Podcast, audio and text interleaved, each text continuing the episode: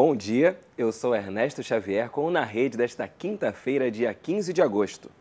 Um levantamento do portal G1 com 40 museus brasileiros de todas as regiões do país revelou que houve um aumento do público que visita museus de 61% no primeiro semestre deste ano.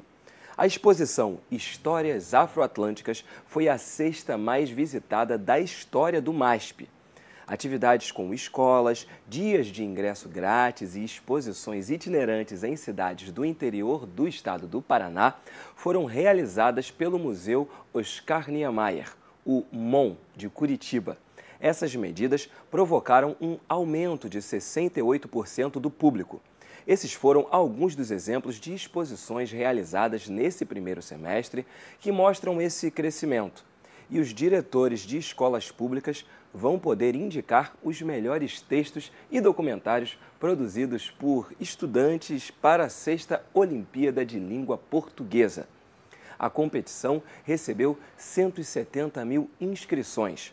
O envio do material pelos diretores deve ser feito pelo site do programa, escrevendo O Futuro até 19 de agosto. A Olimpíada de Língua Portuguesa é uma parceria entre o Itaú Social e o Ministério da Educação, sob a coordenação técnica do Centro de Estudos e Pesquisas em Educação, Cultura e Ação Comunitária. O Na Rede de hoje fica por aqui. Até a próxima.